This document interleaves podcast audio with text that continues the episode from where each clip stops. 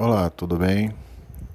Então, a minha aula à distância será sobre caves e submarino e ela será administrada através do podcast e Google Meet, onde falarei sobre generalidade do cave, propósito do cave, providência do cave, composição do cave, organização do cave e materiais utilizados a bordo do submarino.